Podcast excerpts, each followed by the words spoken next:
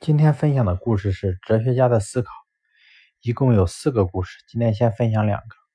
第一个故事是一位哲学家想把一头牛赶进牛栏，无论是他在前面使劲拉，还是在后面狠狠的鞭打，牛就是死活不进来。一位路过的农夫见了，笑着从地上扯了一把青草放在牛的嘴前，想不到牛就跟着农夫乖乖的走进了牛栏。哲学家经过反复思考，从这件事上。总结出了以下几个哲理：每个人都有自己适合的生活区域。在如何对待牛这个问题上，一个哲学家不如一个农夫。要别人做一件事情，光靠强逼是不行的，哪怕你使出浑心浑身解数，也难以奏效。其实我们要做的，仅是举手之劳，拿出一点生活的青草，给别人一点甜头和希望。世事不是你想怎样就怎么样。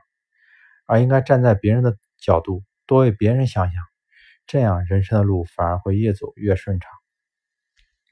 第二个故事是，一位雕塑家用一个石头雕了一只老鹰，鹰雕的栩栩如生，好像真的在天空中展翅高飞一样。哲学家见了问：“你是怎样把石头雕的飞起来的？”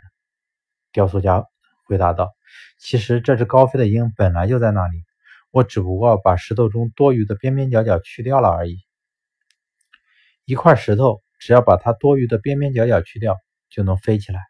这使哲学家想到了人，人哪怕像石头一样愚笨，只要能舍弃多余的东西，也是能够起飞起来的。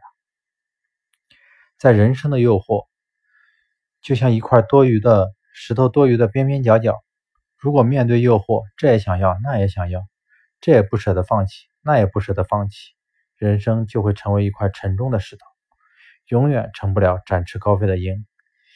想要人生飞起来，只要放弃多余的边边角角就行了。